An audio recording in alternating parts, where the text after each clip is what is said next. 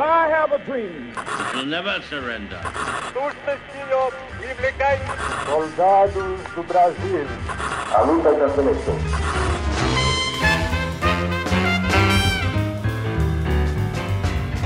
Salve ouvintes do História FM, bem-vindos a mais um episódio do podcast do Leitura Obriga História. Eu sou Iclis Rodrigues e hoje vamos falar sobre a caça às bruxas na Europa. Um tema relativamente polêmico, que vez ou outra volta à tona por conta de polêmicas contemporâneas relacionadas à política, religião, cultura, e nada melhor do que falar sobre esse assunto a partir de uma perspectiva histórica para poder discutir o presente. E, para falar sobre o assunto, hoje eu conto com participações especiais de duas convidadas. Primeiro, eu vou passar a palavra para a professora Silvia Libel se apresentar para vocês. Então, Silvia, fique à vontade para se apresentar. Olá, Iclis, obrigada pelo convite. Meu nome é Silvia Libel, eu sou professora de História Moderna da UFMG, Universidade Federal de Minas Gerais. Eu pesquiso França moderna, né, especialmente a transmissão de modelos de comportamento né, nesse contexto. E contamos também com a presença da professora Lívia Torquetti. Então, Lívia, por favor, se apresente para o pessoal e me diga se eu pronunciei seu nome corretamente. tá certinho. Oi, Iclis. Oi, Silvia. É um prazer estar aqui com vocês hoje para falar deste tema. Eu estou acabando a minha pesquisa de doutorado pela Unicamp e eu trabalho, a minha documentação são os tratados demonológicos franceses também, entre 1580 e 1615. Então, enfim, a gente trabalha esses textos aí, é um pouco de história intelectual. A gente vai falando sobre isso. Então é isso, vamos falar um pouco mais sobre esse momento, no mínimo complicado, da história humana depois dos comerciais.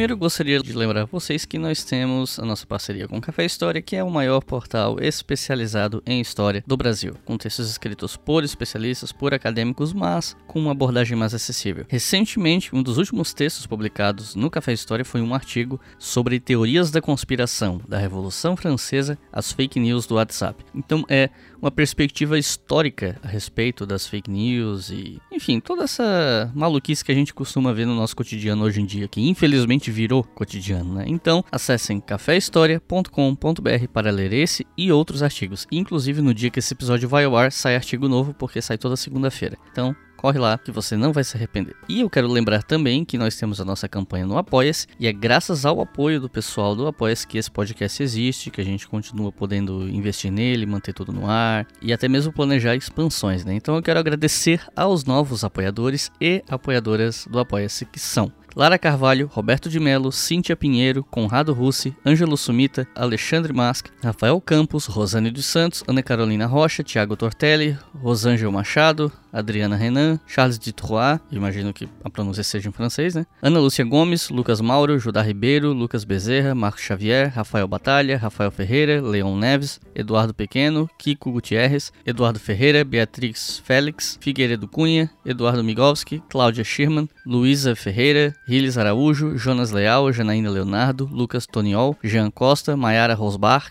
André Reichert, acho que é essa a pronúncia, não sei. Marlos de Matos, Jaider Roger, Laura Antônio, Roberto de Assis, Victor Guimarães, Ângelo Caron, Germano Segala, Douglas Gomes, Laura Amaral, André Ferraz, Luciano Lucena, Caio Lourenço, André Matias, Pedro de Carvalho, Bruno da Silva, Alexandre Santos, Renata Uti e Jefferson Santos. Muito obrigado, pessoal. Desculpa se eu pronunciei o nome de alguém errado. É graças a vocês que o História FM e os nossos outros podcasts continuam no ar. E se você que está ouvindo quer apoiar também, é só acessar apoia.se barra A partir de dois reais você já ajuda a manter o podcast no ar, dois reais por mês, ou então cinco reais para, além de apoiar o podcast, logicamente, receber os episódios com antecedência. Então corre lá, colabora para manter esse projeto educacional gratuito no ar.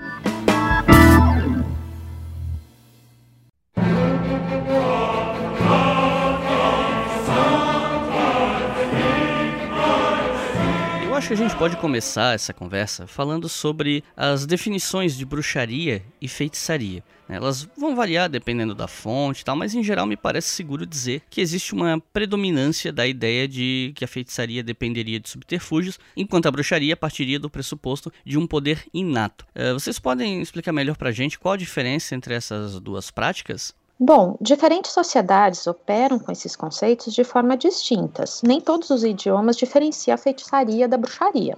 Por exemplo, o francês sorcellerie se aplica a ambos os casos. A palavra tem a raiz latina sor, relacionada à sorte, à adivinhação. Já bruxa, bruja ou catalão bruxa, o occitâneo brueissa derivam do hispânico céltico bruxtia. Witchen, no inglês antigo, assim como viking no baixo alemão, igualmente se relacionam à sorte e os significados associados ao termo variam conforme cada contexto cultural. À medida em que, na Idade Média, a figura do diabo adquire papel central nas explicações para as desgraças que atingiam a humanidade, a relação com o sobrenatural foi dotada de um caráter maligno pela Igreja, e as práticas a ele associadas foram refinadas, classificadas. Por outro lado, observamos ainda hoje sociedades nas quais as práticas relacionadas ao sobrenatural não são compreendidas como diabólicas, pois a própria concepção do mal é distinta da do pensamento cristão. As distinções entre magia, feitiçaria e bruxaria são, portanto, variáveis, construídas historicamente. No contexto que é o pano de fundo da nossa conversa de hoje, a magia é frequentemente encarada como uma arte ou ciência, e em muitas aspas nesse ciência, de entendimento complexo e raízes antigas, que tem no mago o intermediário junto às forças do universo, forças visíveis e invisíveis que ele subjuga. Os inícios dos tempos modernos assinalam um grande interesse pelos estudos alquímicos,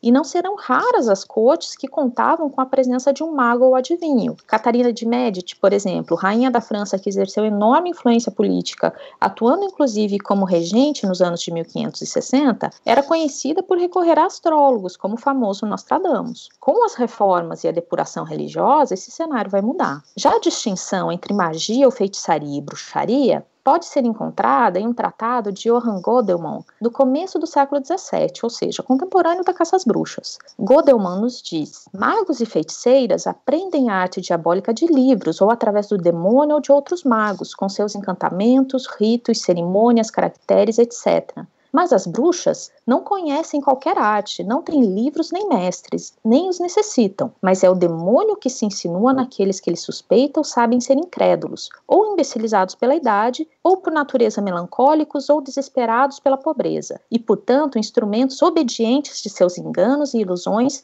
e que ele pode assim controlar as suas fantasias com vários fantasmas. Ou seja, o instrumental utilizado na feitiçaria encantos, poções, rituais, é importante para sua definição, enquanto a bruxaria resulta de uma característica intrínseca a determinados indivíduos, que lhes confere poderes mentais extraordinários. Eu sempre brinco com os meus alunos que, para serem admitidos em Hogwarts, né, que no original é Hogwarts School of Witchcraft and Wizardry, bruxaria e feitiçaria, eles precisam não apenas comprar um caldeirão e livros de feitiços, mas também terem aquele poder interno que apenas os destinatários das cartas compartilham. Mas, voltando à realidade, a partir dessas distinções, podemos observar feiticeiros e feiticeiras em numerosas sociedades, ao contrário das bruxas, com uma existência difícil de ser comprovada. Mas Kit Thomas mostra como essas caracterizações podem ser inexatas para o historiador. Algumas mulheres, de fato, acreditavam serem bruxas, pois elas viam suas intenções malévolas anteciparem um evento negativo. Dessa forma, a bruxaria, ao menos na intenção, não é impossível. Claro que estamos falando aqui de sociedades pré-científicas, em que não há coincidência e os elementos materiais ficam em segundo plano diante da incompreensão dos fenômenos observados. Acho que eu acrescentaria também é, essa questão dessa noção né, de bruxaria e feitiçaria, como a professora bem colocou, né, que são assim esses conceitos né, como construções. Eu acho que é interessante porque a gente vai vendo essa diabolização da magia. Né? Quando no século 14, né, o Papa João 22, é ele quem vai criminalizar de fato essa magia ritual como diabolismo, porque os magos, né, como ela bem disse, né, eles estavam ali na corte, então ainda tinham um status, né? Então o que que acontece que isso vai sendo mudado? Porque existia essa suspeita, no momento de você estar tá praticando os ritos, de você estar fazendo aquela leitura, né, enfim, de você estar usando esses utensílios para praticar magia, o que que você invocaria ali? Poderia ser tanto um anjo ou tanto um demônio. Então tem um pouco dessa suspeita do que de fato é aquilo que você estava invocando. Então, se deu certo, ainda existia ainda a suspeita de que talvez tivesse um demônio ali. Por isso que era tão complicado isso. A gente tem nesses tratados demonológicos, né, vários relatos de monges e de, sobretudo, religiosos, porque são essas pessoas que leem, de terem abandonado o caminho da magia, porque de fato ou tiveram experiências ruins, enfim, esses relatos Claro, eles têm um tom um pouco, um pouco didático mesmo para a própria religião, né? Tipo, não mexam com isso, mas para mostrar que essas pessoas letradas é que tinham esse acesso. Então, o que, que vai acontecer? Para essas pessoas que não conseguiam ler, o diabo, então, passa a ser esse agente importante. É ele, então, que vai ensinar essas pessoas a acessar esses conhecimentos. E por que, que a gente usa, né, assim, porque quem pratica magia utiliza esses instrumentos, né, numerologia, necromancia, enfim, essas artes todas. Porque, principalmente para os magos cristianos, que são esses magos da Renascença, como Pico della Mirandola, Cornélio Agripa, o Fitino, né? Porque para eles existia uma gramática divina escondida na natureza, né? Então, por isso que tem essa questão muito forte da ciência natural, né? Então, através desses exercícios e dessas práticas, é que eles seriam capazes de conseguir traduzir isso que Deus havia deixado escondido na natureza. Então, por isso que ao mesmo tempo era importante esse trabalho deles, ele havia também uma suspeita. E isso, né, no final do 14, no início do 14 já vai ser criminalizado. Então, assim, quando a gente vai pensando sobre a magia, a religião, eles estarem andando lado a lado, é justamente isso, né? Assim, porque tem essa suspeita, essas práticas, elas podem dar em algo bom ou podem dar naquilo também, resultar, bom, enfim, no pacto diabólico e tudo mais, né? E essa feitiçaria, essa bruxaria na Europa medieval e moderna, ela tem raízes muito antigas, né? Elas passam por diversas mudanças com o passar do tempo. Algumas práticas sobrevivem, outras se alteram, outras somem, como acontece com qualquer conjunto de práticas culturais através do tempo, né? E Quais as origens mais identificáveis das crenças que, no período moderno, foram classificadas como feitiçaria e bruxaria? Bom, nós temos fontes escritas desde a antiguidade que nos falam das ações de feiticeiras, como Circe, a maga que transformava homens em animais, Medeia, a feiticeira que matou os próprios filhos como vingança do homem que a abandonou, Canide, exímia preparadora de filtros e poções. Temos relatos que nos contam sobre oráculos e sibilas, sobre a crença a respeito da interferência de deuses e deusas nos destinos humanos, isso para ficar apenas na cultura clássica greco-latina, que fornecerá uma base importante para a reflexão da igreja. Mas além dessas fontes, existiam culturas orais que perpetuavam crenças no poder das plantas, na ação dos astros, na intermediação de figuras sobrenaturais, sejam deuses, santos ou espíritos diversos. A busca por explicações e pelo controle das forças da natureza é milenar e acompanha a humanidade em um mundo que, por vezes, pode se mostrar hostil, é muito recente o desenvolvimento da razão e das práticas fundadas na observação, no pensamento científico. Não à toa ainda persistem várias crenças que não têm um fundo lógico, que são fruto das emoções humanas e da busca por um significado maior.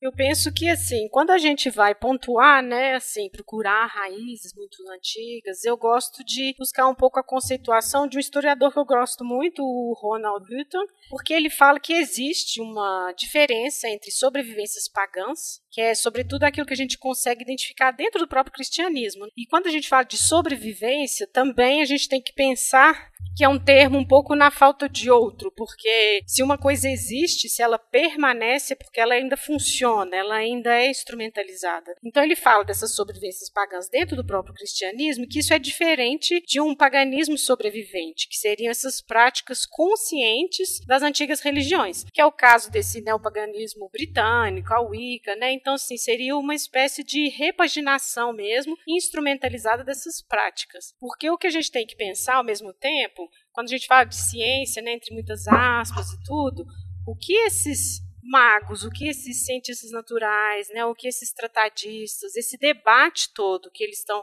fazendo ali na primeira modernidade, eles estão de certa forma teorizando, eles estão tentando sistematizar o mundo, né? Então assim, a gente não não trabalha nessa perspectiva mais de que é vazio de uma racionalidade, né? Então ali eles estão tentando sistematizar o mundo. Por isso que eu volto na questão dos magos naturais, porque é isso, né? Como faz a chuva, como funcionam os vulcões e isso eles vão tentando pensar o mundo mundo todo. Só que o que a gente tem atravessando a modernidade é uma linguagem demonológica. Então, por isso anjos, demônios, né, todos esses componentes que nos parecem muito religiosos, eles estão permeando todos os debates, seja ciência, seja o direito, seja filosofia. Então, por isso que a gente nos parece estranho hoje, mas esse debate ele está acontecendo ali. Essas chaves para serem pensados esses temas, elas passam por demônios, por invocação de espíritos, espectros, né? Então, assim, isso não causa nenhum estranhamento para essa mentalidade dessa primeira modernidade.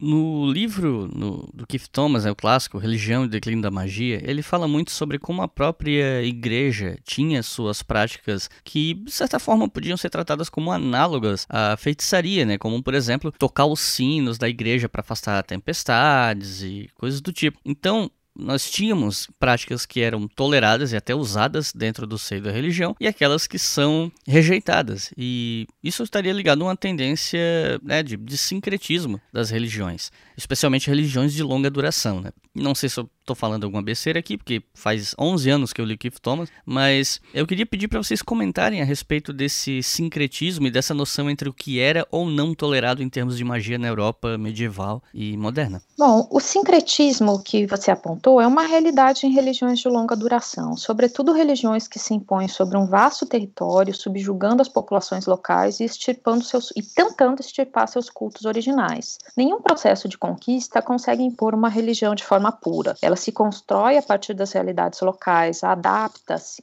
Ao longo das gerações, essas realidades são lentamente purificadas. O sincretismo, assim, está entrelaçado ao cristianismo, que durante a Alta Idade Média via as práticas mágicas com uma certa indulgência. A igreja se colocou mesmo contra as perseguições de mulheres e afirmava serem ilusórias as antigas crenças em cavalgadas noturnas ordenadas por Diana ou pelo próprio Satã. Isso era considerado superstição por uma ala da igreja. Contudo, havia uma tradição eclesiástica, expressa fundamentalmente por Agostinho, que reunia as práticas mágicas em um mesmo grupo maligno, desconsiderando suas diferenças e colocando-as como produtoras de sortilégios e encantamentos demoníacos. Sobretudo a partir do final do século XII, com a afirmação de heresias que arrebanhavam os fiéis, é essa tradição que vai prevalecer. E a Igreja adota uma nova posição quanto à complacência, procurando reprimir os vínculos com esse universo não ortodoxo que rivalizava com os seus ensinamentos. É na conjuntura entre o avanço das heresias e a crise do papado, que passará por um cisma no século XIV, que a crença nos poderes diabólicos ganha importância e se funda um mito sabático. A partir de então, a associação entre heresia e culto ao diabo dará a tônica das perseguições, com um progressivo refinamento pelos manuais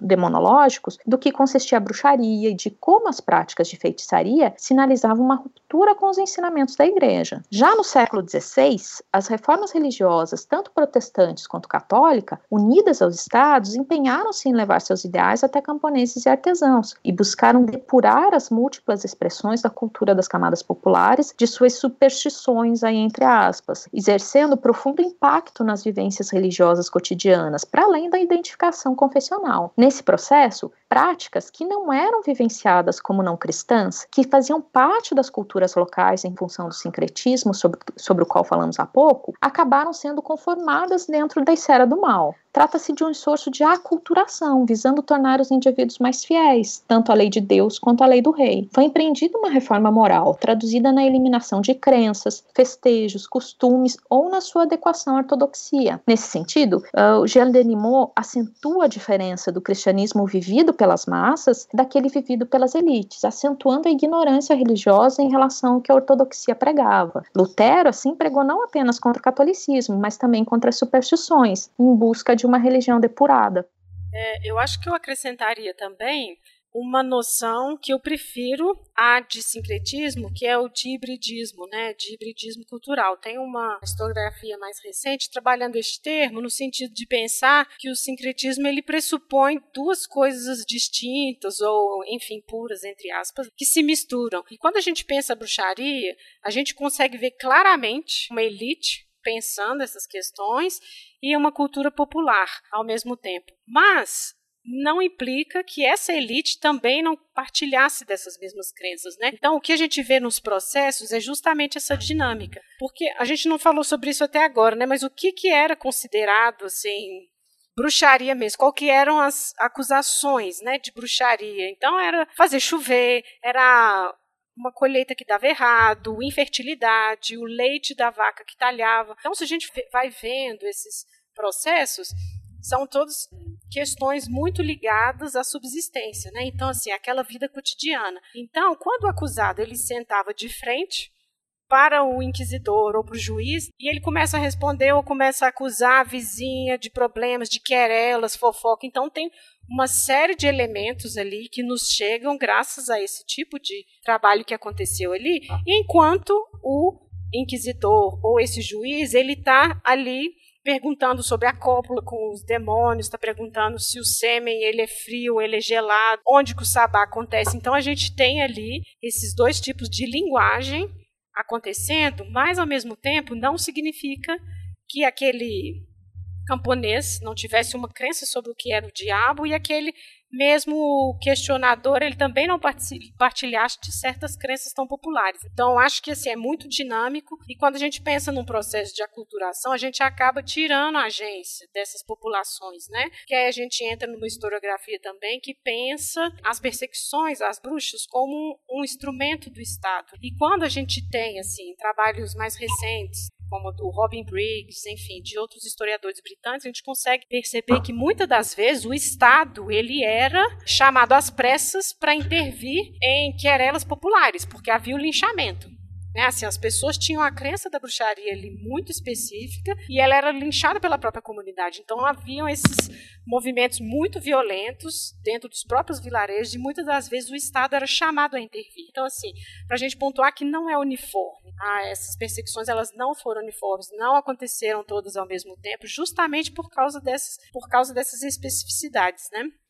Essa caça às bruxas ela começa a tomar uma forma mesmo quando a prática de magia começa a ganhar contornos de pacto com o diabo, né? E é dessa crença que surgem alguns estereótipos das bruxas como o sabá. Alguns estudiosos, e aí eu posso mencionar o Carlo Ginzburg como um, um destaque nas obras que são trazidas para o Brasil, né? Por ele ter uma carreira com boa circularidade aqui e tal. Tem algumas discussões interessantes sobre como era possível tanto que as pessoas torturadas confessassem coisas que elas nas quais elas nem sequer acreditavam para fugir da tortura, mas também ao mesmo tempo havia quem confessava coisas nas quais realmente acreditavam. E muitas pessoas praticavam aquilo que levou elas a serem presas, a despeito daquilo que se acredita ou não. E o nosso papel não é determinar se o demônio existe, se a magia funciona, né? Nosso papel é entender o que as pessoas acreditavam e como isso interferia na vida delas. Então, eu pergunto para vocês, o que, que a gente pode falar sobre essa noção de pacto com o demônio, confissão sobre tortura, sobre as pessoas confessarem coisas nas quais acreditam ou não, e também perguntar se vocês puderem nos ajudar a entender melhor o que é o sabá. Então, é isso. Bom, eu não concordo inteiramente a respeito do papel do historiador. Sim, nós procuramos entender aquilo no que as pessoas acreditavam, mas, sobretudo, analisar como se deu a construção dessas crenças. Fontes históricas empregadas em uma pesquisa pautada pelo uso da razão e não da crença, que é subjetiva, nos mostram como não, o demônio não existe, como a magia é uma forma de dar sentido àquilo que não pode ser explicado. A figura do diabo foi construída historicamente, foi amplificada modificada ao longo dos séculos para atender às expectativas de uma igreja que utilizava como instrumento para a propagação do medo, para impor seus valores morais. Mesmo a ideia da figura negra gigantesca com pés de bode, chifre, cheiro de enxofre é datada, e nós podemos ver os elementos adotados de outras culturas nessa construção. A figura do diabo é revestida de especial importância à medida em que crises extraordinárias se abatiam sobre a humanidade, em uma sociedade pré-científica que não conseguia encontrar outras fontes de explicação para a destruição de colheitas,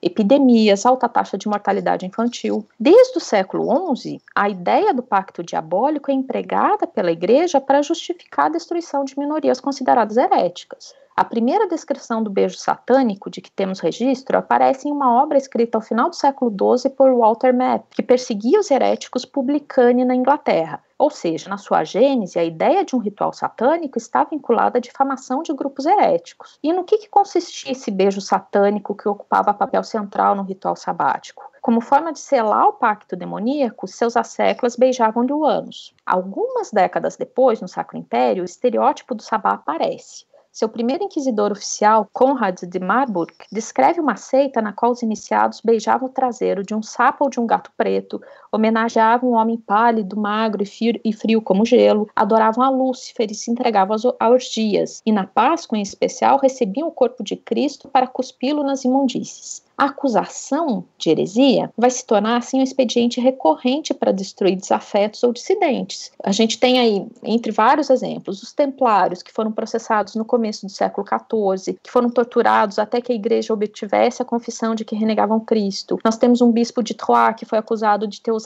magia para matar a rainha da França. Enguerrand de Marigny, que foi guarda de tesouro do Filipe o Belo, foi enforcado sob acusação de ter tentado provocar a morte do rei, utilizando-se de mágicos e bonecos de cera. Para citar apenas alguns casos envolvendo personalidades poderosas. Né? Entre 1330 e 1340, em um processo contra feiticeiros de Toulouse, aparece pela primeira vez o termo sabá referindo-se às reuniões de bruxas e demônios, termo que remete diretamente ao velho grupo perseguido pela igreja, os judeus. Tais supostos encontros também serão chamados de sinagoga. Sob tortura, as mulheres acusadas afirmaram adorar Satã encarnado em um bode e renegar Cristo, profanar a hóstia e os cemitérios em seus encontros noturnos quando se entregavam a orgias sexuais. Já temos então um mito estrutural estruturado que será magnificado com relatos padronizados. Trata-se de um contexto no qual a igreja estava em crise, com múltiplos grupos de interesse disputando poder. E eu lembro aqui o grande cisma do Ocidente e as disputas entre papas e antipapas que concentrarão acusações mútuas de pacto demoníaco.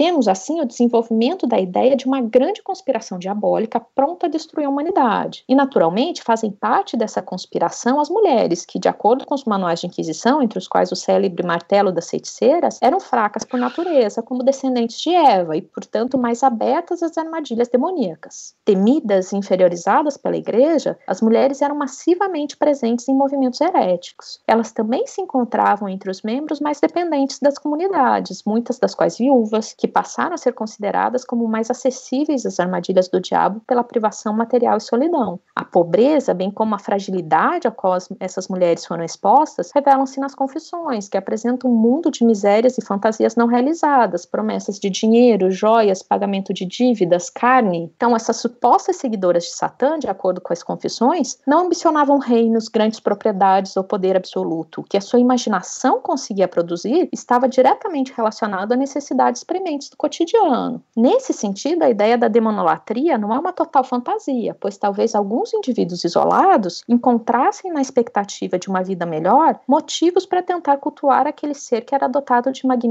poderes pelos relatos da própria igreja. Mas eu reforço aqui como essa possibilidade tem um caráter de exceção. A repetição dos estereótipos afirmados pelos interrogadores, a adoração do diabo, os sabás, as orgias, os malefícios ensinados pelo maligno, transparece nas confissões, revelando que eles eram sugeridos aos acusados ao longo da sessão de tortura ou com a imposição de respostas limitadoras. Mesmo para as acusadas ou acusados que se imaginavam inocentes em princípio, a condução do interrogatório os levava a crer que, se haviam tido um mero pensamento maléfico, se haviam desejado mal a alguém, eram culpadas pelas desgraças que se abatiam sobre seus desafetos. Um ponto interessante a destacar é como as acusações que partiam das comunidades se centravam em mazelas locais. O gado que morreu, a colheita perdida, a doença de um ente querido, depois da discussão com o desafeto ou do olhar torto né, desse desafeto. Eram juízes embasados pelos manuais demonológicos que buscavam estabelecer ligações entre as acusações de feitiçaria e desvios sexuais, como o incesto, afirmando nos sabás ocorrerem uniões entre mães e filhos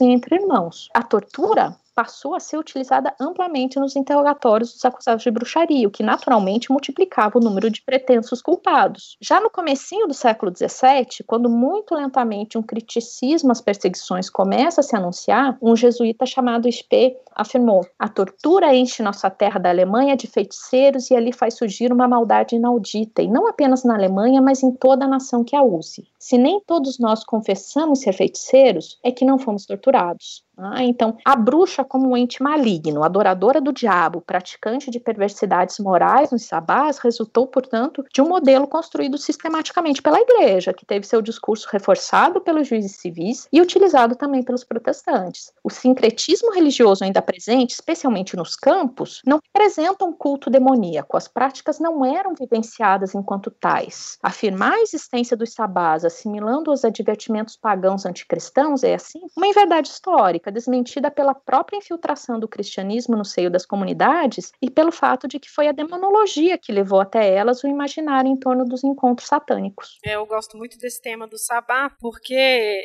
essa questão do pacto ela é fundamental. Né? A gente lendo essas teorias da bruxaria, produzida por esses autores, do 16, do 17, a gente vê que bom, a bruxaria ela seria então construída em um tripé: permissão divina, o diabo e esse intermediário humano. Porque uma, uma coisa que, quando eu falei sobre a linguagem demonológica né, que perpassa toda a modernidade, eu acho que isso é importante no sentido de que ela se estrutura em um sistema binário. Então é Deus o diabo, o dia a noite, o claro e escuro, o homem e mulher. Então você negar a existência do diabo, você já teria problemas, você seria considerado suspeito, porque através da ação diabólica, o cristão, ele é de alguma forma condenado, ele é culpado de alguma coisa. Então, o diabo, ele agia na vida dessas pessoas, assim, dentro desta mentalidade, né? Ele agia na vida das pessoas com a permissão divina. E isso era fundamental nessa teoria da bruxaria construída por esses eruditos aí que a gente está falando. Então essa ideia do pacto vem justamente disso. O cristão ele tem esse pacto com Deus. O problema é aquele que se afasta disso. Ele troca essa aliança para fazer uma outra aliança com o diabo, né? E isso a gente tem lá desde São Tomás de Aquino, que ele coloca o problema da invocação de espíritos, que o, o que pode aparecer ali pode ser um diabo. Então esse é o problema, né? Se às vezes está querendo fazer contato com um anjo, que é um emissário, né? E pode aparecer parecer um demônio. Então eu acho que essa base do pacto, né, para a gente pensar a ideia do sabá, ela é importante porque justamente como ela, a professora falou anteriormente, a questão dos contornos políticos, se a gente pegar o martelo das feiticeiras, para quem já leu, não vai achar hora nenhuma menção ao sabá. Isso é uma ideia posterior. Ele é ali, né, de 1487, então é a partir do século XVI que a gente vai ter essa ideia mais forte. A gente tem manuscritos anteriores ao martelo das feiticeiras, né, e eles enfim, na região ali da Suíça, Alemanha. Bom, para citar só um deles, o Formicários, por exemplo. Ali, todos os relatos de pessoas praticando bruxaria ou essas coisas, essas práticas consideradas como bruxarias, não tem uma ligação de gênero. Ele fala os indivíduos praticantes, essas pessoas que praticam. Ali a gente não tem claramente tanto essa ideia de gênero. A gente vai ter a partir do martelo, porque ali, além dele tirar caráter de seita, novamente não existe sabá no martelo, ele individualiza o crime e é um crime feminino. Por isso que ele tem uma preocupação muito grande com as parteiras, porque ele fala que é ali na hora do nascimento, que elas podem, enfim, matar as crianças, e aí não fecha a conta de anjos no céu no dia do, do juízo final, existe toda uma teoria para isso. Então, realmente, a gente pensar que existe esses contornos políticos, né? E que pós-reforma isso fica muito mais forte, porque aí qualquer grupo reunido, né, fora do que é dito a verdadeira religião, ele começa a ter essa pecha, né? Então, assim, é uma diabolização mesmo. Por isso que eu insisto nisso. Vai acontecendo um processo de diabolização das práticas, das narrativas, né? Desse debate. É, sobre a tortura, eu concordo com tudo que a professora falou, porque é isso, né? Quanto mais se tortura, mais se tem. E é interessante pensar que o Parlamento de Paris, a gente tem um trabalho muito grande do Soma nesses processos que estão ali, e ele coloca isso, que nem, não necessariamente todos os processos eram feito uso dessa tortura. Não se sabe como ela era usada, né? É, a gente vai ter, por exemplo, o Tribunal da Holanda, que em 1593 são eles quem vão interromper, não pode mais usar tortura, e aí acabam os casos de bruxaria, né? Então, assim, a partir do momento que você tem uma lei que criminaliza, né, isso é meio óbvio, mas a gente tem que pontuar.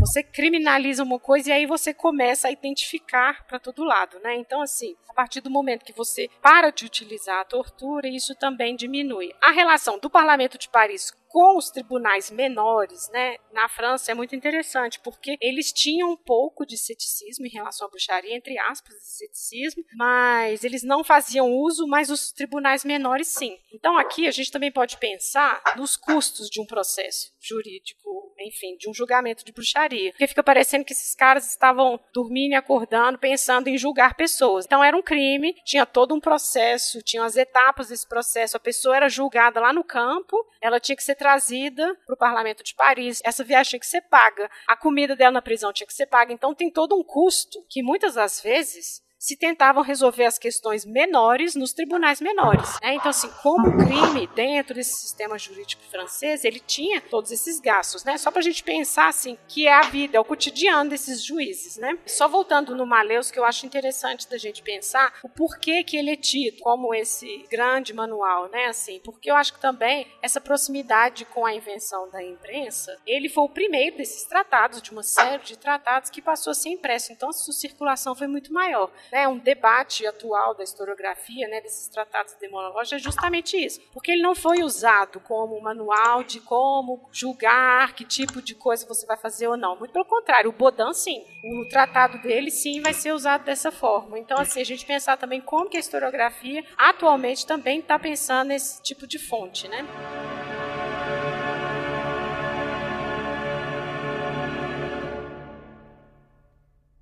Você está ouvindo o História FM.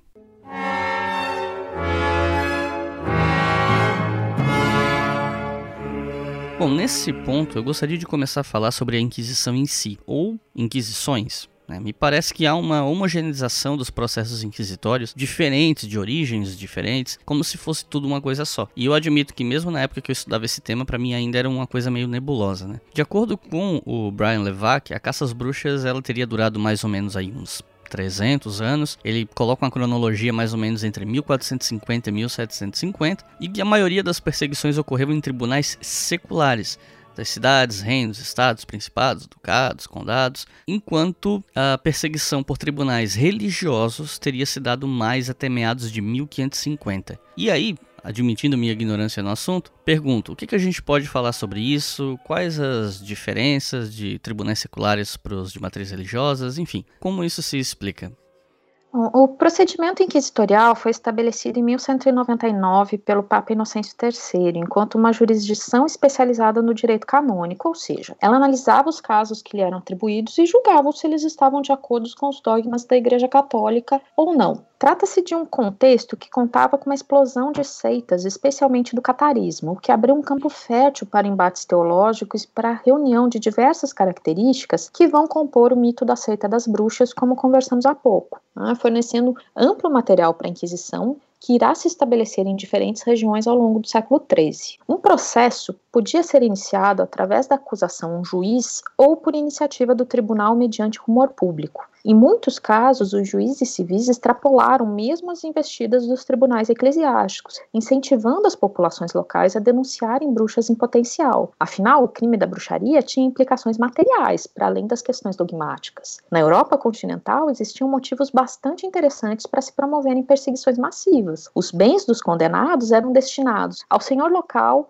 à Inquisição ou aos executores. Na primeira etapa da caça às bruxas, até cerca de 1520, com variantes locais, os tribunais religiosos têm a primazia na intensidade das perseguições, mas a partir de cerca de 1580 até os últimos processos, os tribunais civis tomam a frente. E por que, que nós temos esse intervalo no século XVI? Porque as sociedades estavam mais ocupadas com as reformas religiosas em acusar católicos e protestantes do que em perseguir as supostas bruxas. Mesmo com o ímpeto dos tribunais civis, na naturalmente a igreja permaneceu como uma referência para o tratamento das questões relativas à heresia, com seus manuais embasando os juízes civis. E eu lembro que o Martelo das Feiticeiras tem uma sessão inteira dedicada aos juristas, né? Aliás, é um, é um guia bastante prático, né? Nos quais são fornecidos os moldes para os processos contra a feitiçaria baseados na experiência dos inquisidores. Tendo como objetivo capacitar os juízes provinciais no cumprimento das suas funções, diminuindo assim o encargo dos inquisitores, os autores afirmam que tribunais civis e eclesiásticos devem agir em conjunto, embora atuem diferentemente quanto à pena capital. Os juízes laicos somente a infligem quando a acusada confessa seu crime, enquanto os religiosos condenam mesmo sem a confissão. As execuções, todavia, são entregues aos poderes seculares. Acho que eu falaria também sobre essa questão de números, né? Quando você falou de cidades, reinos, estados, porque eu acho que é uma ideia que se tem também sobre essas perseguições, de colocar um estado muito forte onde houve maiores perseguições, e na verdade é um pouco contrário, né? São aqueles locais em que a gente tem um pouco uma fragmentação geográfica e política maior, é que a gente vai ver assim um pouco mais desenfreado esses números, né? Que sobretudo o Sacro Império Germânico, a Suíça, Luxemburgo, Escócia, são locais que assim talvez no senso comum a gente não pense, né? Mas foram locais em que a gente teve grandes perseguições, né? Porque uma historiadora, né, a Catherine Tramp, ela propõe mais ou menos um número entre 30 mil e 60 mil pessoas acusadas de bruxaria entre o século XIV e o século XVIII. E aí, por exemplo, só na Suíça foram 6 mil pessoas, né? Então, assim, a gente não costuma pensar tanto, nossa, perseguições na Suíça. A gente tem sempre em mente, enfim, Espanha e Portugal, né? A Península Ibérica, sobretudo. Mas eu gosto de trazer esses dados para a gente pensar. E mesmo na Suíça, essas grandes perseguições elas se deram na área francófona. Na parte germânica, não aconteceu. Então, assim, quando a gente passa para pensar a questão mais regional, a gente consegue construir mais amplamente essa ideia assim de porquê dessas perseguições, por que elas começaram, por que elas terminaram, é porque é tudo um sistema muito complexo, né? Não tem uma causa única que a gente pode justificar essas perseguições, né? E eu acho que seria também interessante da gente falar da própria Espanha, né? Assim, só a Espanha ela tinha três tribunais diferentes. Né? Então, pense nas jurisdições. A gente tinha um tribunal eclesiástico, a gente tinha um tribunal secular e o, e o próprio Santo Ofício. Né? E porque o eclesiástico ele poderia, ele tinha como essa função, né, de lidar com essa vida nos bispados e tudo mais, mas ele não poderia executar as penas. Então a gente tem essa distribuição, bom, enfim, de, dessas execuções das penas. E se a gente pensar na bruxaria, ela era um crime de natureza dupla, como a professora mesmo falou, né, um crime de danos materiais, mas contra a majestade e contra Deus. Então por isso ficava ali essa questão dessas jurisdições entre os próprios tribunais.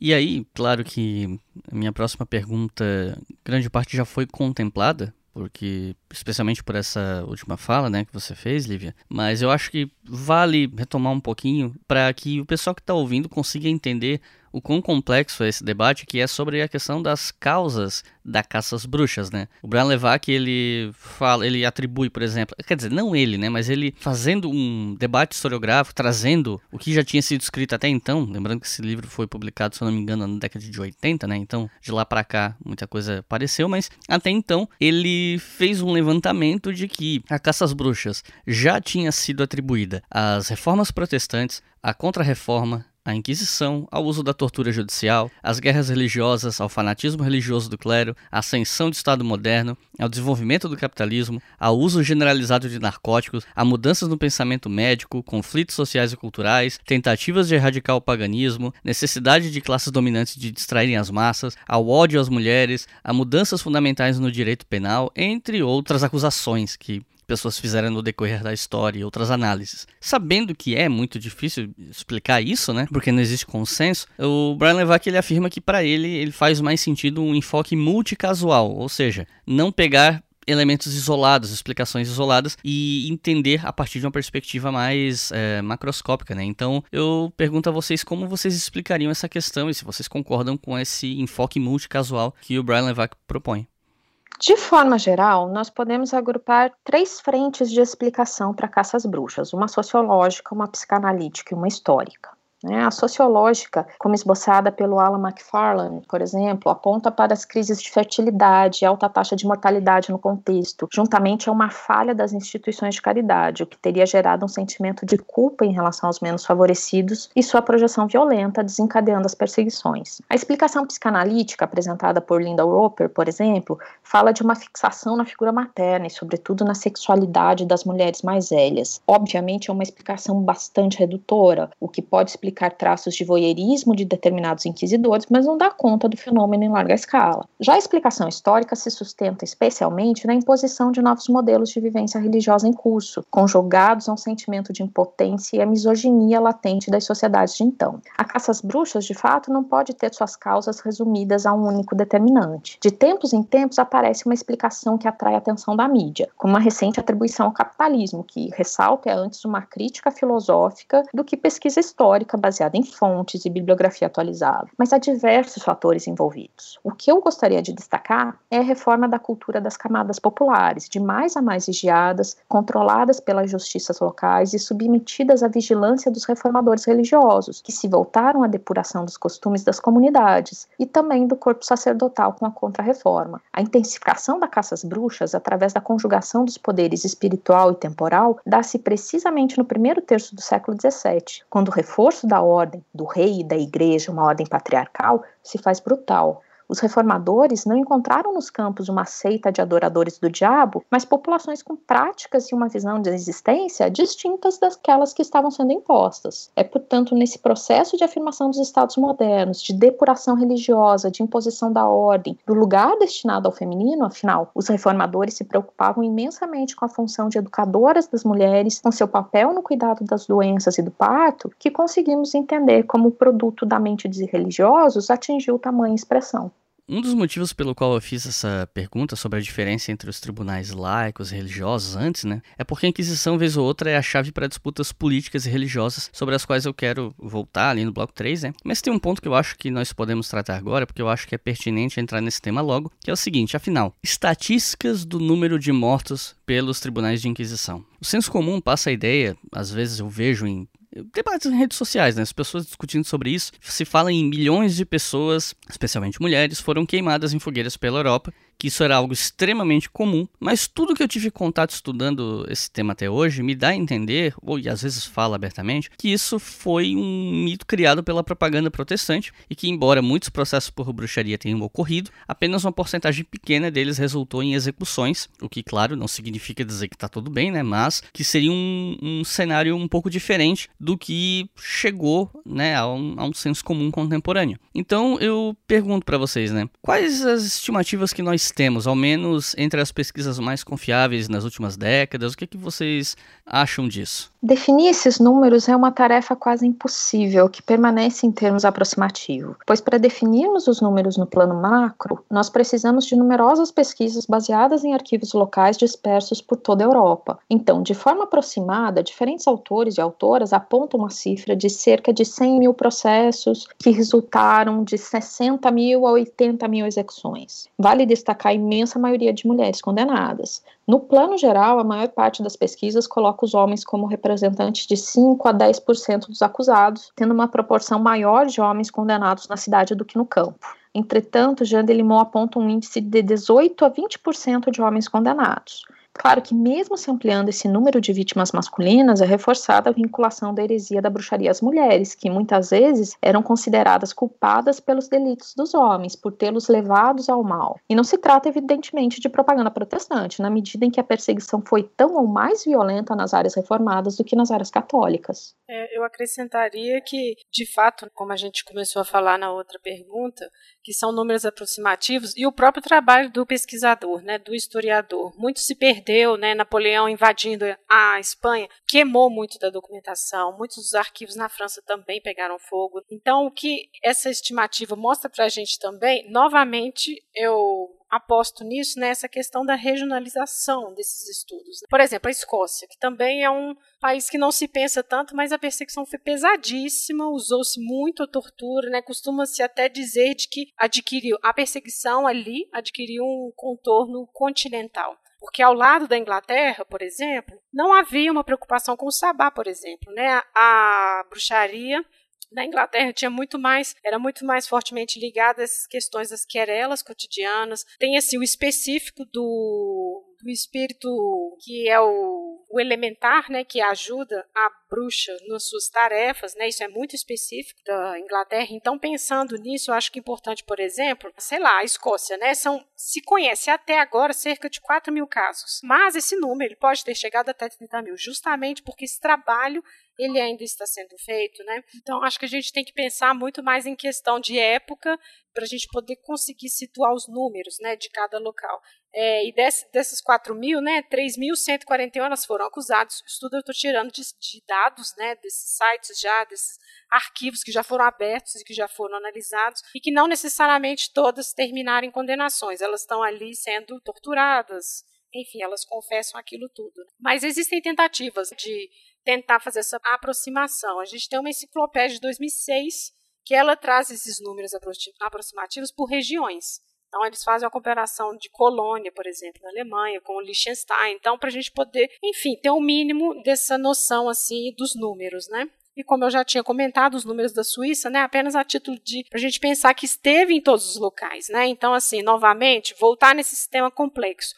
Por que começou de repente, por que acabou de repente. E se a gente for pensando nessas variações regionais, eu acho que isso ajuda a gente a encontrar mais respostas. Inclusive, a minha próxima pergunta era justamente sobre isso, né? Sobre o fato de que é, a perseguição variava de região para região. Até a questão da porcentagem de homens e mulheres variava dependendo da região e de questões é, locais, intrínsecas e tal. E aproveitando que a gente está falando disso, eu pergunto quais foram as regiões da Europa que de fato tiveram mais focos de perseguição. E sobre essa enciclopédia que você mencionou, você teria os números, né? Mas, enfim, a princípio a gente pode deixar os números um pouco para depois. A princípio, quais as regiões que tiveram mai, maior perseguição? As perseguições nas áreas em que o protestantismo foi vitorioso equiparam-se às em regiões católicas, com ambas acusando os adversários de conluio com o demônio. A perseguição foi mais intensa nas regiões montanhosas, mais isoladas, com antigos costumes preservados, limitando-se na primeira metade do século XVI às regiões dos Alpes e dos Pirineus.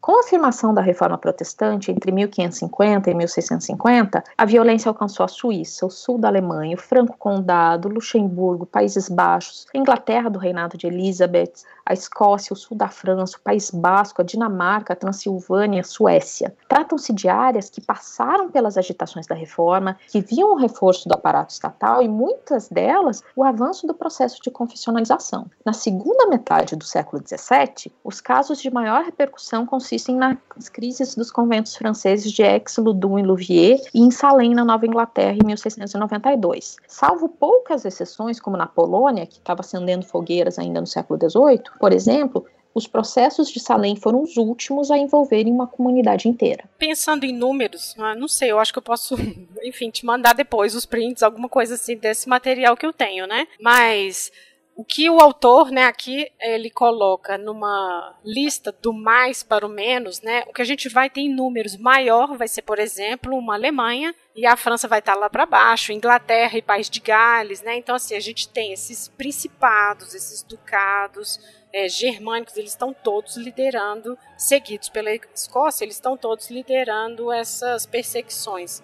Eu acho interessante essa questão de pensar as localidades, porque aí só para acrescentar o que a professora já disse, por exemplo, quando a gente esse fenômeno, né, das perseguições, ele vai subindo para o norte, Finlândia, Islândia, Rússia, né, ali a gente teve, foi mais tardio, lá pro 18, né? E é interessante porque tem um forte enfim, se a gente quiser pensar a questão de gênero, ali teve uma grande maioria de homens que foram perseguidos e que foram acusados, porque ali a gente tem essa peculiaridade dos xamãs, por exemplo. Então, assim, essa questão do mágico, sempre pensado com a questão de gênero, eu acho que é interessante a gente pensar nesses países, né?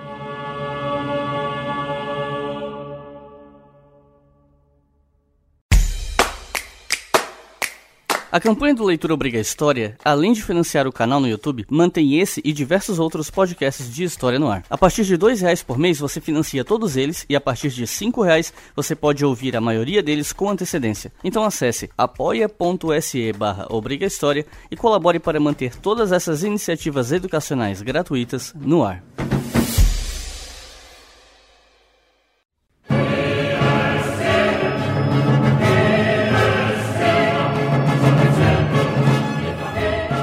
Levando em conta que o nosso trabalho se dá em cima de fontes, eu gostaria de perguntar quais são os tipos de fontes, escritas ou não, que nós temos sobre caças bruxas na Europa. Eu, pessoalmente, em termos de fontes escritas que foram trazidas para o Brasil ou não, mas que foram publicadas em forma de livro. Eu tenho três, né, que são o, claro, o Martelo das Feiticeiras, que é bastante fácil de encontrar em português, o Manual dos Inquisidores do Nicholas Eymerich, naquela versão do século XVI comentada pelo Francisco de La Penha, e o The Discovery of Witchcraft do Reginald Scott. Essas são as que eu consegui encontrar na época que eu estava interessado nesses estudos.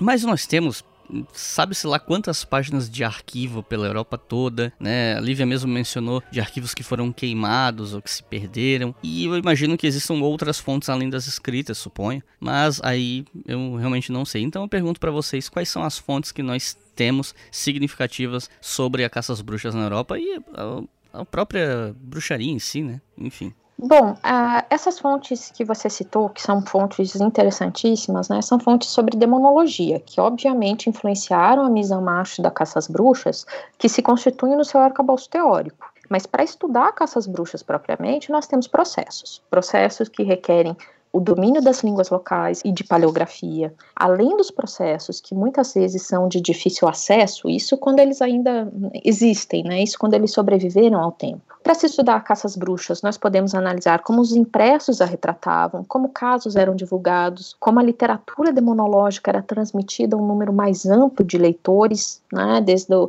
desenvolvimento da prensa, como panfletos e brochuras disseminavam o medo e a vigilância, naturalmente, entre as populações. A gente também pode considerar aí como as representações artísticas compartilhavam de um mesmo corpo doutrinal e contribuíram para a disseminação da ideia dessa presença constante do diabo. É, sobre os processos, eu acho que a gente sempre pensa que é a fonte que é a mais direta, né? E eu acho que você já tinha falado do Ginsburg, e eu acho que é interessante quando ele fala sobre o cuidado que o historiador tem que ter ao se debruçar sobre essas fontes para não transformar aquilo num golem, né? A gente quer tanto salvar aquela vítima, a gente quer tanto colocá-la para falar que a gente pode estar tá colocando um pouco claro, a gente sempre vai colocar, mas tem esse atenção, né? Quando você falou do martelo das feiticeiras e a professora falou da última parte, né, que é justamente a cópia do tratado do Eimerick, né? Assim, é interessante que na introdução do martelo, os dois autores, ou um, né, isso é um debate, eles falam, somos secretários, né? Então, assim, eles copiaram e colaram tudo, eles não inventaram nada, eles não estão criando nada ali naquela narrativa, eles estão copiando e colando. Então, eu achei interessante que você tenha colocado os dois juntos. Eu penso também que por mais que esses tratados eles estão ali sendo escritos naquele momento, é um outro debate que existe na historiografia. Por exemplo, o tratado de 1612 do Pierre de Lancre, que é um juiz de Bordeaux, né, Henrique IV, pede que ele vá até a região do País Basco francês para verificar as denúncias de bruxaria.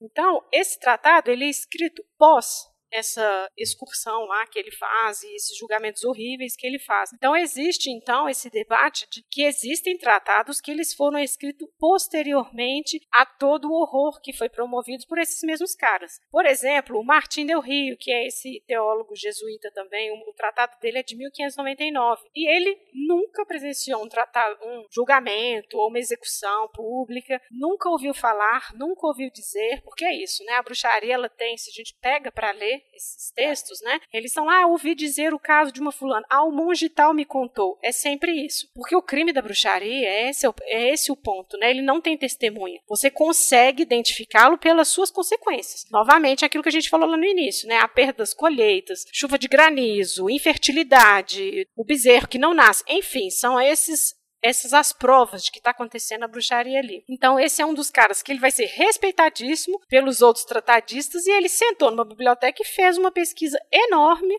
nessas fontes para poder escrever sobre bruxaria. Então, assim, ele não teve contato com nada, né? Então, assim, existe um pouco essa percepção, assim, de pensar que eles não estão querendo salvar essas figuras, esses personagens históricos, né? Mas colocá-los no seu tempo, no sentido de que eles eram juízes, eles estavam trabalhando para o aparato do Estado, como hoje esses juízes estão trabalhando para o aparato do Estado. A gente vai ter depois outros juízes tratadistas, como o Nicolas Remy, o Henri Boguet, todos eles, eles estão Remy estava de férias, estava lendo sobre poesia, Virgílio, e resolveu escrever sobre bruxaria, né, de alguns casos que ele chegou a tratar na sua vida e tudo mais. Né? Então, assim, quando a gente vai separando essas fontes, a gente vai conseguindo perceber essas diferenças. Tem uma que eu gosto muito também, para citar um outro exemplo, que é de um médico holandês, o Johannes Weyer, ou Janvier, ele está escrevendo sobre doenças. Então ele vai falar de catarata, ele vai falar dos músculos que ficam paralisados e tudo ali é ação diabólica. E aí, para ele, é impossível que mulheres sejam bruxas. Ele não está tentando salvar as mulheres. Na verdade, o argumento dele ali é que elas, assim como estava no Maleus, né, elas têm a mentalidade fraca, o corpo delas é fraco. Então, se a gente lembra daquele tripé que eu falei lá no início, da permissão divina, do diabo e do intermediário humano, o intermediário humano ele é fraco, então a bruxaria não poderia acontecer. Então ele aposta na ilusão diabólica. Então perceba, ele está negando a bruxaria causada por mulheres, mas ele não está negando o diabo, e ele tem um grande problema com magos, então magos sim são capazes de bruxaria. Então assim, é muito difícil a gente uniformizar esse pensamento. Todos eles estão falando de Deus o diabo, estão falando de bruxaria, mas a gente tem níveis de ceticismo, entre parênteses, né, entre essa discussão, porque eles estão escrevendo sobre coisas distintas. E a linguagem demonológica é o que atravessa toda essa discussão de direito, de filosofia, de religião. Um outro tipo de fonte, isso é bem específico, é, sobretudo no Reino Unido, são os panfletos. E aqui eu acho interessante, porque é uma temática, a gente está falando de pessoas sendo condenadas, sendo torturadas, sendo queimadas, e eles chegam lá, esses relatos, e eles se transformam em narrativa literária, com imagem, com gravura, porque né, a gente está falando para uma sociedade de letrados. Então ele tem um tom mais didático, né? Existe ali um esforço bem pedagógico de, enfim, de moralizar, olha, não mexam com isso. Olha o que aconteceu com essa bruxa na França. A gente tem um caso ótimo de julgamento de um lobisomem, porque também é um outro aspecto muito interessante de gênero na bruxaria, que é a questão do lobisomem. Né? A mulher é iniciada por outra mulher na bruxaria, o lobisomem jovem ele é iniciado por um outro lobisomem mais velho. Na Alemanha tem esse caso, aí tem o julgamento todo, uma história horrível, ele chega como narrativa literária nesses panfletos do 17 na Inglaterra. E eles são lidos em voz alta, né, para as pessoas que não conseguem ler, tem as imagens, né, tem as gravuras. Então, assim, eu cito a pesquisadora, né, a Marion Gibson, ela é da Universidade de Exeter e ela é uma das principais que está mobilizando esse tipo de documentação, né, que são os panfletos. E agora uma pergunta que talvez seja um pouco complicado porque é muita coisa para resumir, mas eu sempre na medida do possível gosto de trazer um pouco de historiografia para o debate, né? Não só a parte um pouco mais entre aspas factual, que é para discutir a historiografia a respeito da, da bruxaria e da caça às bruxas, ou pelo menos os, alguns autores e autoras que foram mais proeminentes em determinadas épocas e tal, século XIX para cá. E aí eu pergunto a vocês quais os principais autores, livros, correntes historiográficas e afins a respeito desse tema. Essa é uma pergunta extremamente ampla que renderia um programa próprio. Ah, de qualquer forma, em linhas bastante gerais, nós podemos remontar a historiografia do tema ao século XIX, com estudos, de um lado, de dois católicos alemães, alemães o Yark e o Moni, que apontavam a feitiçaria como uma conspiração contra a igreja, e do outro Michelet, o historiador romântico que em A Feiticeira, uma obra de 1862, defendia a existência dos sabás e a feitiçaria como uma revolta social contra a igreja e o Estado. Está claro que ele partilhava do mesmo fundo de crenças do clero que criticava, né? mas o que é interessante na sua obra é a figura de Satã como um componente fundamental na estrutura religiosa e o imaginário como uma fuga ante a miséria circundante. A influência de Michelet foi marcante, especialmente sobre etnógrafos, que ao acreditar na sobrevivência de cultos pagãos, como se fosse possível que tivessem sobrevivido de forma intacta em uma sociedade cristianizada há séculos, deram crédito às obras do antropólogo James Fraser, O Ramo Dourado, e da egiptóloga Margaret Murray, O Culto das Bruxas na Europa Ocidental e o Deus das Bruxas. Fraser publica no finalzinho do século XIX e Murray no primeiro terço do século XX. Tratam-se de obras que defendem o culto da divindade pagã Janus, um deus chifrudo relacionado ao ciclo das estações, que teria sido mantido por uma etnia assimilada a fadas e anões e disperso por toda a Europa. Michelet exerceu uma influência imensa sobre gerações de historiadores que, leitores de Fraser e Murray, defendiam a realidade do sabá. Cabe ressaltar que, mesmo que a etnohistória aponte a sobrevivência de diversos aspectos pagãos, eles não podem ser generalizados. O sincretismo religioso ou o hibridismo, né, como a Lívia fala, não significa que essas ações fossem vividas como um confronto com a igreja. Por isso, a gente tem que ter muito cuidado com algumas obras que tentam estabelecer relações para além do que as suas fontes oferecem. Nesse sentido, eu acho que vale a pena mencionar os Andarilhos do Bem, do, do genial Carlo Ginzburg. É, os Andarilhos do Bem foi publicado originalmente em 1966, né, o que coloca em destaque a demora para a tradução e a publicação de obras de história no Brasil. É uma obra que mostra uma importante pesquisa nos arquivos da Inquisição e a sobrevivência de cultos de fertilidade na região do Friuli.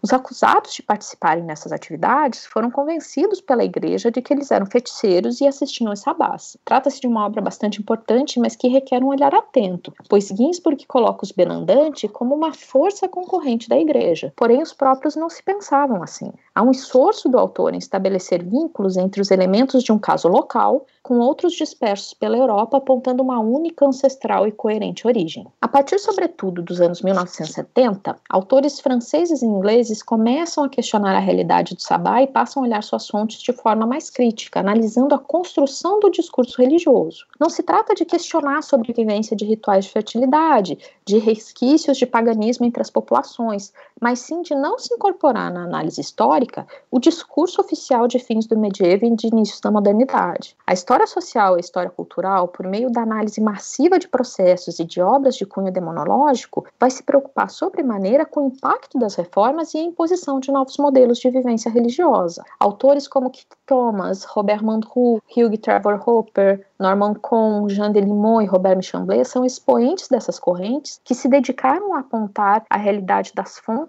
em contraposição às elaborações da cultura dirigente. Para finalizar, mais recentemente nós temos trabalhos bastante interessantes dentro da história do impresso acerca das formas como a prensa nascente contribuiu para a proliferação dos relatos e ajudou a moldar o imaginário da aurora moderna em torno do tema. É, eu acho que eu colocaria também, nós falou do, do Michelet, eu amo a feiticeira e foi por isso que eu comecei, inclusive, a estudar esse assunto. Eu adoro esse livro. Mas eu colocaria também que essa mudança de atitude dos pesquisadores diante do, das fontes e diante do tema da bruxaria se deu lá no início do século XX, quanto à antropologia social, né? E aí a gente tem o trabalho pioneiro que é do Preacher, né? Bruxaria, oráculos e magia entre os Azande, porque ali ele vai observar como antropólogo e ele percebe que a bruxaria fazia parte da vida daquelas pessoas. Então, porque o que, que o 19 faz? Ele olha para, enfim, um cara como Botan e pensa, né, como ele, né, esse cara, esse erudito, pôde acreditar em bruxaria. Então existia um pouco essa ideia de uma ausência de racionalidade. Então, quando esse antropólogo ele faz esse movimento, e aí esses outros historiadores fazem isso. Então, dentro da modernidade, a bruxaria também era uma realidade. Não é com esse espanto que a gente tem que tratar. Né? Então, acho que essa virada, ela fez toda a diferença. Né? E atualmente, eu acrescentaria assim, um trabalho fundamental do historiador galês Stuart Clark, porque ele faz assim, bem dentro da história intelectual, ele propõe que não existia uma demonologia como ciência e tudo mais, né? Como eu estava falando antes desses tratados, eles estão discutindo diversos temas e que ali não existe uma ciência da demonologia, ela está sendo construída, né? O que ele propõe é uma linguagem, entender a demonologia como linguagem que atravessa todos esses debates. E aí é interessante porque aí a gente coloca esses trabalhos lá naquele lugar, né, neste local da modernidade, e aí a gente consegue perceber essa racionalidade, né? Assim, vou falar numa protociência, mas eles estão ali sistem novamente, estão sistematizando o mundo, eles estão tentando pensar como as coisas funcionam. Por que é importante, né? A gente pode se perguntar por que é importante discutir se o corpo do diabo é etéreo, se não é, né? Porque é uma discussão que vem, vem desde os magos da Renascença. Por que isso? Porque eles estão tentando pensar espírito, eles estão tentando pensar espectro, né? A materialidade, né? Assim, eles apenas ouvem relatos do sabá. Não existem testemunhas oculares. Por isso que é tão importante quando uma pessoa é acusada, forma-se uma rede de acusação, porque eles precisam de testemunhas. Não existe uma comprovação do crime. Mas a gente está vendo as consequências dele. Então, assim, por isso a gente está pensando no direito, por isso a gente está pensando na filosofia, né? Então, assim, pensando em linguagem demonológica, a gente consegue mapear muito mais o debate moderno. Quando a professora falou da circulação dos textos, entra muito nisso também, né? O que estava sendo produzido, quem que estava lendo isso. Então, acho que. E através dele, tem outras pessoas que vieram na esteira dele, né? Assim, historiadores britânicos que estão fazendo um pouco isso. Então, um trabalho recente do, do historiador holandês, o Ian Mahailson, que ele vai trabalhar justamente essa questão de, olha, o Martin Del Rio era apenas um intelectual. Ele sentou na biblioteca, fez a sua pesquisa, não cruzou com nenhuma bruxa em lugar nenhum, ganhou lá a fama por esse tratado dele e pronto, ele seguiu a vida dele de jesuíta, né? Então, assim, ninguém tá querendo reparar essas figuras, mas a gente quer aproximar, né? A gente quer entender um pouco dessa mentalidade que nos parece tão estranha, essa primeira modernidade, como esse país estrangeiro, né? E para terminar, eu queria fazer uma pergunta que ela foca um pouco mais no, nesses debates contemporâneos do senso comum em torno do, do, tema, né? Porque, querendo ou não, esse tipo de coisa respinga nas percepções que as pessoas têm em relação ao mundo, à história, enfim, né? Inquisição acaba sendo um tema de muita briga política, especialmente em redes sociais, e essas brigas são normalmente encampadas, pelo menos essa é a minha percepção, eu posso estar equivocado, por ultraconservadores católicos, pelo menos os focos que eu vi, né, desse tipo de discussão. Eu já vi muita gente argumentando que a Inquisição foi um grande ato de misericórdia e não uma grande atrocidade como normalmente se argumenta. E aí então já começa esse conflito, né? É uma atrocidade ou é uma misericórdia cristã? Aí se argumenta que a inflação, né? Isso foi uma coisa que a gente já comentou, que a inflação do número de mortes na Inquisição é uma mistura de propaganda protestante com doutrinação esquerdista nas salas de aula e coisas do tipo, né? Então eu queria pedir para que vocês comentassem a respeito disso e se dirigissem ao público que está ouvindo, que quer aprender, mas fica perdido no meio dessas disputas narrativas. Eu já muitas vezes já recebi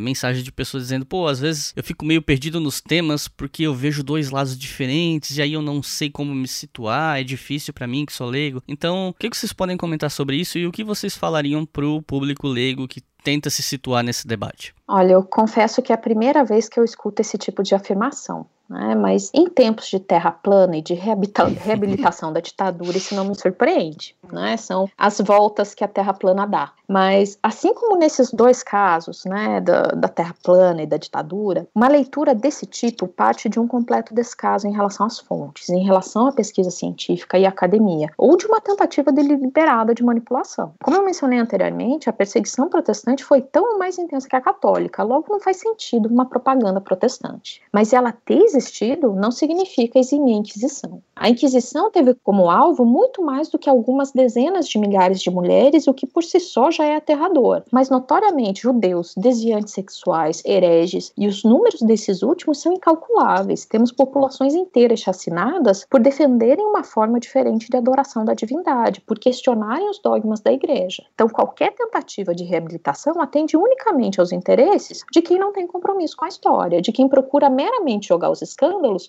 para debaixo do tapete e justificar a violência. É interessante isso e triste ao mesmo tempo, né? Essa coisa do dois ladismo é um esporte atual, né? Assim, vamos ouvir o lado do inquisidor e o da vítima, né? É um pouco isso. Mas e eu acho que a professora falou: Nossa, eu nunca ouvi isso. Isso é muito comum em rede social, né? Assim, é impressionante o Iclis falar isso, porque eu estou me lembrando aqui de ver argumentações realmente, de tentar vou falar mesmo, salvar a Inquisição, porque tinha ali um propósito e tudo mais. Mas assim, eu pensando nesses autores, né, que eu leio, assim, por exemplo, para um Bodin, era muito melhor queimar uma pessoa, porque ali você estava queimando o corpo, mas a alma estava salva. Para nós isso é horrendo, mas ele não está tirando isso do nada, né? Ele está tirando isso. Se a gente for lá na Bíblia, tem Jesus dizendo, né? Se o olho escandaliza, arranca e joga fora. Super ao pé da letra, né? Que ele resolve pensar que é melhor queimar um corpo, né? Mas assim, eu acho que a gente tem que pensar nessas mentalidades e entender hoje essa instrumentalização da história. A Idade Média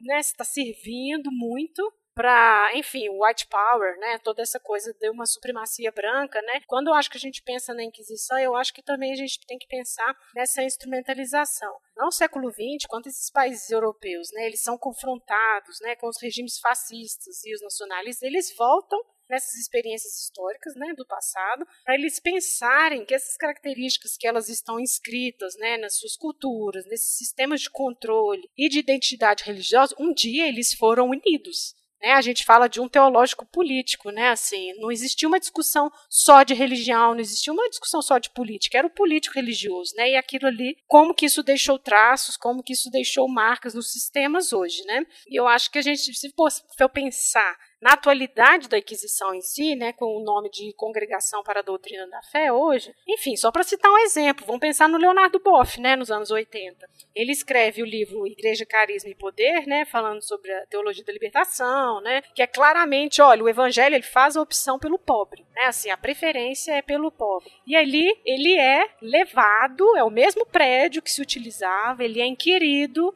ele é julgado, ele é condenado. Na época lá, o Joseph Ratzinger Ratzinger, que depois vai ser o Bento XVI, né? E ele é condenado ao silêncio. E não poderia mais dar entrevistas, não poderia dar mais palestras, né? Então, assim, isso é ontem, né? Isso é ontem. E em 92, então, o Leonardo Boff ele abandona né, essa ordem dos franciscanos. Então, eu acho que essa pergunta faz a gente pensar também por que estudar né, a Inquisição em pleno 2020 né? Se a gente, como a professora falou, de uma religião de longa duração, se a gente pensa na longa duração que essas instituições tiveram, a gente consegue trazer essas experiências, né? A gente pensar nisso. Eu gosto muito de uma frase que o Prosperi, né, esse historiador italiano dos Tribunais da Consciência, ele fala: é a gente olhando com profundidade o passado que a gente evita um olhar distraído por nosso próprio presente. Né? Então é a gente pensar nessa instrumentalização do passado, né? Assim, ao mesmo tempo que se esnoba, né? Assim, as ciências humanas não tem investimento, é uma coisa horrível, ninguém liga. Ao mesmo tempo é a primeira a ser instrumentalizada para fazer propaganda, para disputar os espaços públicos, né? Então eu acho que entra um pouco nisso nessa discussão.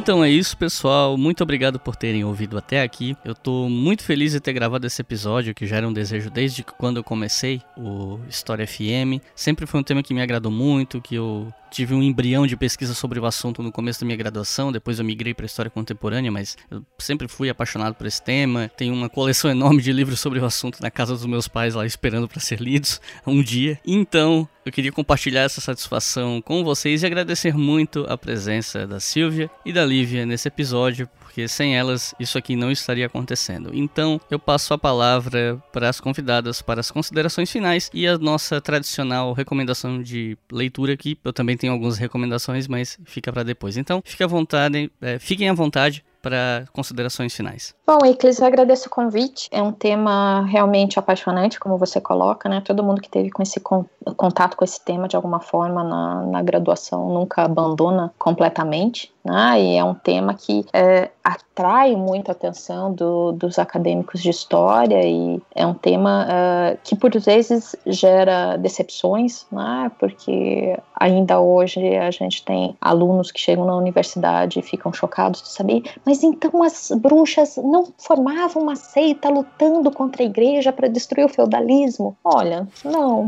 Né? Então, eu gostaria de deixar a sugestão de dois livros tá? Dois livros de leitura geral, tá? O primeiro deles é Uma História do Diabo dos séculos 12 a 20 do Robert Chamblet. É uma obra que analisa a construção do mito cristão na Idade Média até a contemporaneidade, refletindo sobre as suas transformações e como que é, essa figura demoníaca teve um, um papel central para o processo de expansão europeia. Ele também faz excursões na literatura demonológica, na medicina, nas artes e até mesmo no cinema. E a minha segunda sugestão é a História do Medo no Ocidente, 1300 a 1800, uma cidade sitiada, do Jean Delimot, né? embora o objeto do Delimot, como o próprio título explicita, seja muito mais amplo do que o tema do episódio, né? ele faz uma síntese brilhante sobre a misoginia a caça às bruxas nos capítulos finais do livro. Eu queria agradecer o convite e engraçado que eu fico.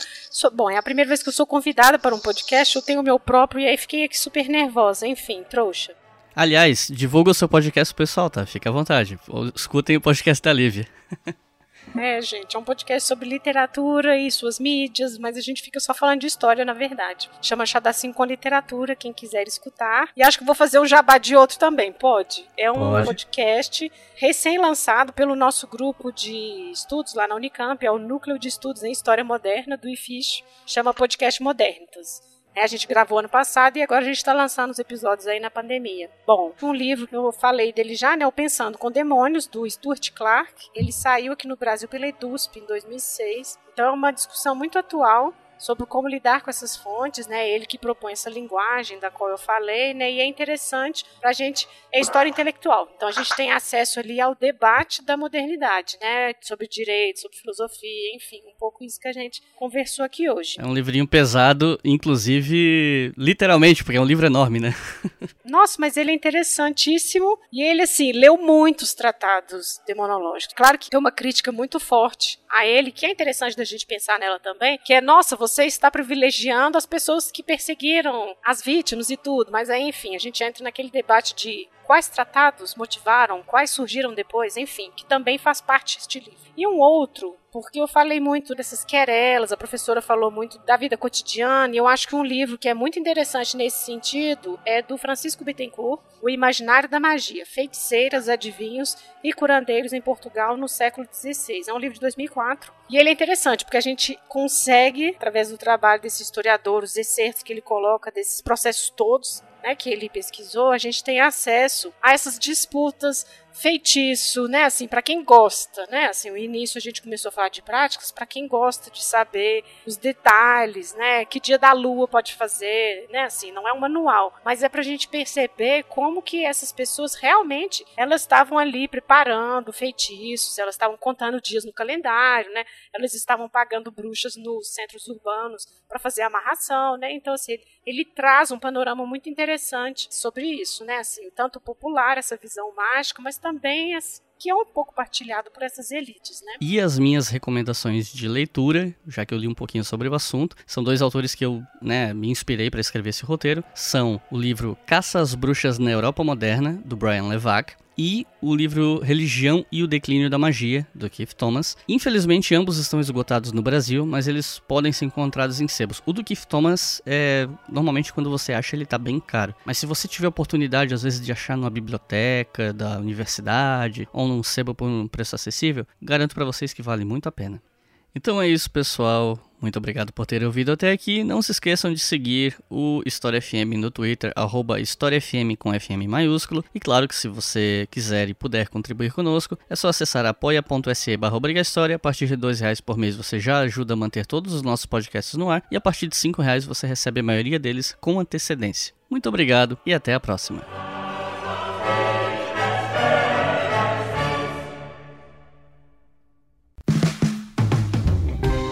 Este podcast foi financiado por nossos colaboradores no Apoia-se. Acesse apoia.se barra e contribua para manter este projeto educacional gratuito no ar.